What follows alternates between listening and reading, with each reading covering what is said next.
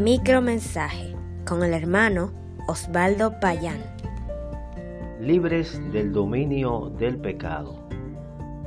El capítulo 6 de la carta a los romanos nos habla del pecado, el cual ya no tiene dominio del creyente porque ya no le pertenece.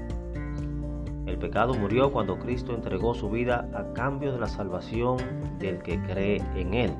Versículo 6. Más adelante el consejo de Pablo es que el creyente no permita que el pecado reine en su cuerpo, de tal forma que se vuelva una costumbre obedecerlo en cada tentación. Versículo 12.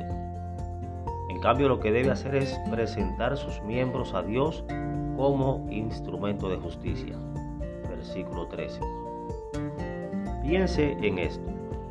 Con sus manos puede matar, su boca puede mentir y a la vez causar daño al prójimo. Falso testimonio, por ejemplo.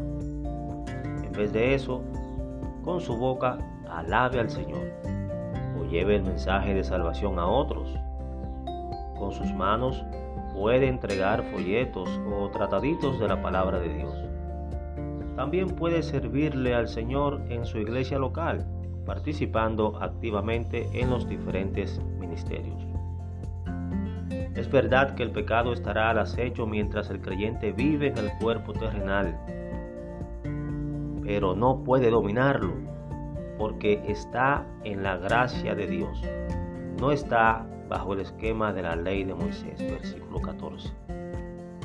A ti, querido amigo, o querido hermano, ¿cómo te va con el pecado? Este es el episodio 77, micromensaje cristiano. Mi nombre es Osvaldo Payán. Si quieres saber más, escríbanos al correo electrónico micromensaje.hotmail.com. Dios le bendiga.